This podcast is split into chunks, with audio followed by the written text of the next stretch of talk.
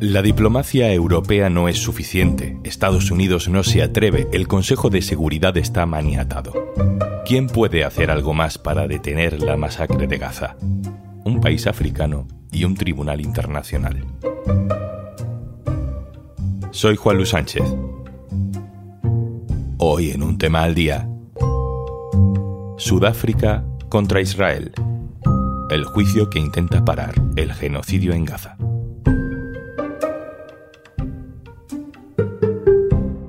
Una cosa antes de empezar. ¿Sabes que ahora si te haces socio o socia del diario.es te regalamos un año de Podimo?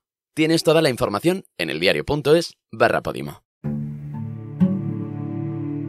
Llevamos meses diciendo que nadie hace nada, porque no puede, porque no quiere, para evitar la masacre en Gaza. Hay personas que sí lo están haciendo, activistas, organizaciones, y sí, también gobiernos. Gobiernos de países liderados por uno muy concreto, Sudáfrica.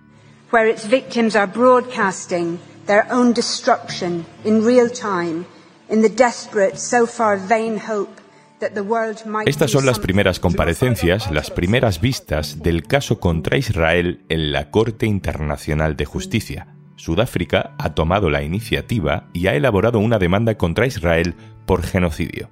Se han adherido también otros países, aliados tradicionales del pueblo palestino en el mundo árabe, pero también Colombia, Brasil o Bolivia. Israel has a genocidal intent against the Palestinians. La exposición de los representantes de Sudáfrica es clara. Pueden demostrar que Israel tiene una intención genocida en Gaza. ¿Cómo se arma exactamente una acusación de este tipo? ¿Qué opciones tiene de prosperar? ¿Cómo se traduciría exactamente si hubiera una sentencia? ¿Qué es la Corte Internacional de Justicia? Javier Biosca, responsable de información internacional en el diario.es. Hola. Hola Juan, ¿qué tal? Lo primero que te quiero preguntar, Javi, antes de entrar en el contenido de esa demanda es, ¿por qué Sudáfrica? ¿Por qué es Sudáfrica y no otro país el que toma esta iniciativa? Bueno, podrían haber sido cualquiera de los más de 150 estados que es parte del Tratado sobre la Prevención y Castigo del Genocidio, ¿no? Pero que sea Sudáfrica es verdad que tiene como un, significado simbólico por la lucha contra el apartheid y décadas de lucha contra un régimen opresor. ¿no? O sea, Israel tuvo buenas relaciones con ese régimen de apartheid eh, de Sudáfrica, incluso trató de evitar la imposición de sanciones cuando la mayoría de los países sí lo había hecho. Y eso cambió tras la llegada de Mandela al poder y del Congreso Nacional Africano, evidentemente, que ha gobernado el país desde entonces y que eh, realizó una aproximación clara a Palestina y a la Organización para la Liberación de Palestina. Entonces, desde entonces las relaciones entre Sudáfrica y Palestina pues se han reforzado y de ahí un poco la actuación y la apertura de procedimientos por parte de Sudáfrica en la Corte Internacional de Justicia. Tenemos entonces una demanda judicial contra Israel por genocidio en esa Corte Internacional de Justicia de Naciones Unidas. ¿Cómo es esa demanda? ¿Cuáles son los argumentos? ¿En qué hecho se basa? Eh, la demanda divide en ocho apartados lo que describe como estos actos genocidas de Israel. ¿no? Y estos ocho apartados son, primero, la matanza de palestinos en Gaza, pues, que llaman alrededor de 23.500, el 70% de ellos niños y mujeres, los daños físicos, mentales y graves, la expulsión masiva de hogares y desplazamiento, es decir, que ya el 85% de la población está desplazada dentro de Gaza, la privación de acceso a alimentos y agua adecuados, porque el bloqueo es evidente, ¿no? la privación de acceso a refugio, eh, ropa e higiene adecuada, la destrucción de la vida civil, la privación de asistencia médica adecuada y, por último, la imposición de medidas destinadas a prevenir los nacimientos.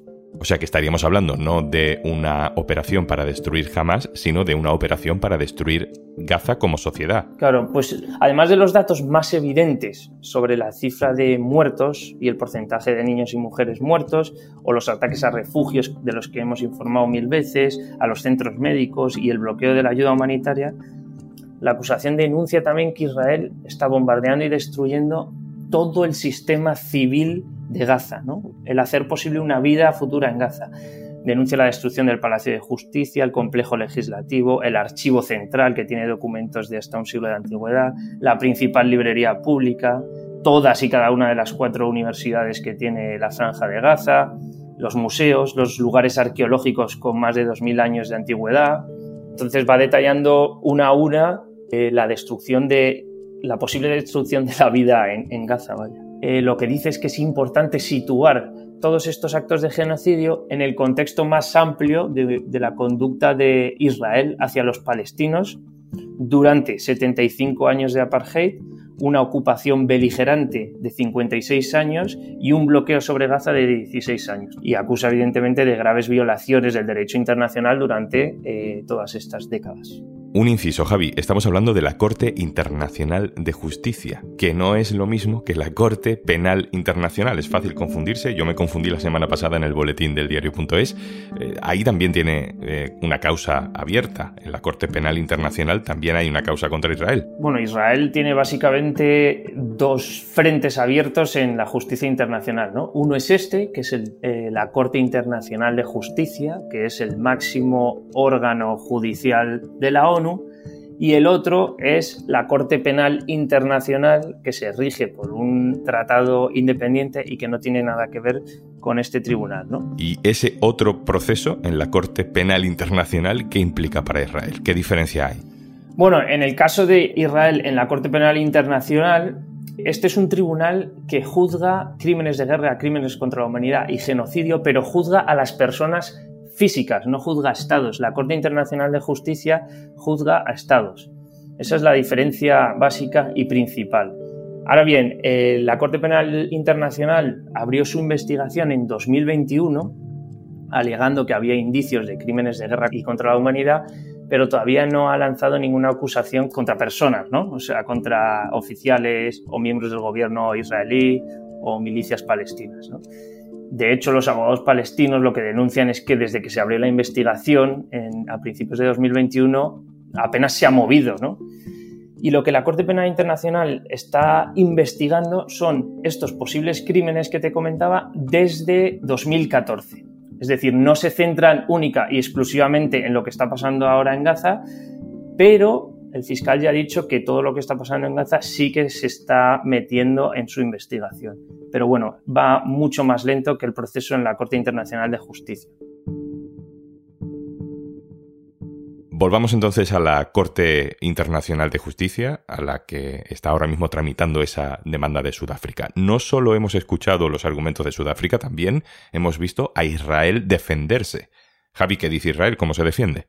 Bueno, lo que dice Israel es que eh, la acusación de Sudáfrica apenas menciona los ataques de Hamas del 7 de octubre en los que se mataron a 1.200 personas y que estos atentados son la base para destacar el derecho de Israel a la legítima defensa. También eh, lo que alega Israel es que están haciendo todo tipo de esfuerzos para proteger a la población civil, aunque los resultados puedan cuestionar esas políticas, ¿no? Y que no hay pruebas de intención genocida, porque la intención es un elemento clave para que exista el crimen de genocidio. También dicen directamente que el tribunal no tiene jurisdicción porque no existe una disputa sobre el tratado de genocidio entre las partes, que las partes son Sudáfrica e Israel. Siempre que hablamos de justicia internacional entramos en el eterno debate de si todo esto sirve para algo. Así que, Javi, te tengo que preguntar qué puede hacer ese juez, ese tribunal, para detener lo que está haciendo Israel. Si considera que efectivamente hay indicios de genocidio, ¿puede hacer algo? Bueno, el hecho por el que este caso es el desafío legal más importante para Israel desde el inicio de la ofensiva es que Sudáfrica ha pedido medidas cautelares pidiendo a los jueces que ordenen a Israel detener eh, la guerra. Entonces, esta estrategia tiene un doble objetivo. Primero, el tiempo, porque al pedir medidas cautelares lo que se garantiza es una respuesta en cuestión de semanas por la urgencia del tema.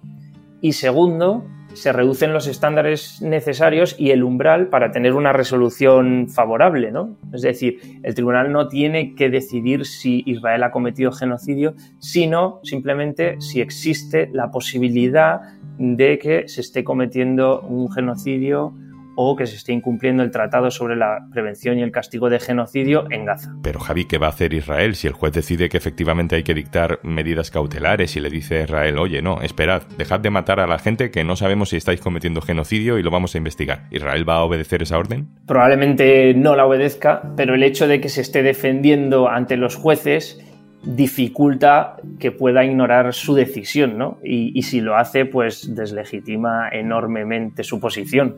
Y para rechazar las medidas cautelares, lo que dice Israel es que eh, las hostilidades ya no tienen ni el alcance ni la intensidad del principio de la ofensiva, es decir, que está reduciendo la agresividad de la ofensiva.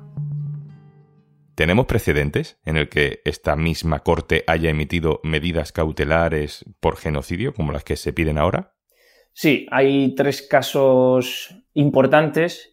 El más reciente fue entre Rusia y Ucrania. La Corte Internacional de Justicia pidió medidas cautelares ordenando a Rusia detener la ofensiva, pero Rusia, bueno, evidentemente, como hemos visto, pues lo rechazó y continuó con la invasión, ¿no? Lo que pasa es que desde el principio, a diferencia de Israel, desde el principio Rusia ni siquiera se presentó ante el tribunal y rechazó su competencia. O sea, no, hizo caso alguno y no participó en el proceso. Luego, en el 93, eh, Bosnia también pidió medidas cautelares acusando a Yugoslavia de genocidio y también se dictaron estas medidas cautelares, aunque no se respetaron, pero el que no se respetasen sirvió para condenar a Serbia 14 años después por no prevenir la comisión de un delito de, genocidio. Y también recientemente los jueces han ordenado medidas cautelares en Myanmar para paralizar la matanza rohingya. Creo que entre los gobiernos que han dado su apoyo a esta demanda contra Israel por genocidio solo hay uno europeo, Bélgica. Recordemos que el primer ministro belga estaba con Pedro Sánchez en esa visita tan tensa a Netanyahu. ¿España podría adherirse a esta demanda, Javi? ¿Qué, aportaría o qué aporta que otros países se sumen? España podría sumarse al caso y se trata básicamente de un apoyo simbólico porque el proceso ya está en marcha, como hemos visto. O sea, solo hace falta un Estado, y en este caso es Sudáfrica, para abrir el procedimiento. No, no tendría grandes efectos en términos del resultado, aunque sí sería pues una declaración política muy fuerte. Y pasa un poco lo mismo con la Corte Penal Internacional, donde Chile, por ejemplo, la semana pasada refirió el asunto de Palestina a la Fiscalía para ejercer más presión e influencia. Entonces, en parte sí que es efectivo y prueba de ello es que la Fiscalía en la Corte Penal Internacional le costó solo pues, unas semanas dictar una orden de detención contra Putin y en parte porque tenía el apoyo de decenas de estados detrás. Hasta Estados Unidos había colaborado cuando normalmente boicotea todo proceso en la Corte Penal Internacional. Entonces, tener un número importante de estados detrás de un procedimiento contra Israel, aunque parezca un apoyo simbólico y lo es, sí que puede tener un impacto significativo. ¿no? Refuerza, empodera un poco a los jueces a tomar una decisión importante. Javier Biosca, compañero, muchas gracias. Gracias. Y antes de marcharnos. A los amantes de la radio nunca nos ha convencido eso de que una imagen vale más que mil palabras. Pero en algunos casos, el vídeo en el podcast funciona muy bien. El Olimpo de las diosas con Judith Iralienar, Violeta, el lo tienes crudo o el maravilloso viaje en furgoneta con Dulceida y Alba Paul. Y estos son solo algunos de los podcasts que también puedes ver en Podimo. Y recuerda que si te haces socia o socio del diario.es, te llevas un año gratis de Podimo. Tienes todos los detalles en eldiario.es barra Podimo. Esto es un tema al día, el podcast del diario.es. Si te gusta lo que hacemos, necesitamos tu apoyo. Hazte socio, hazte socia del diario.es en el diario.es barra socio. El podcast lo producen Carmen Ibáñez, Marcos García Santonja e Izaskun Pérez. El montaje es de Pedro Nogales. Yo soy Juan Luis Sánchez. Mañana, otro tema.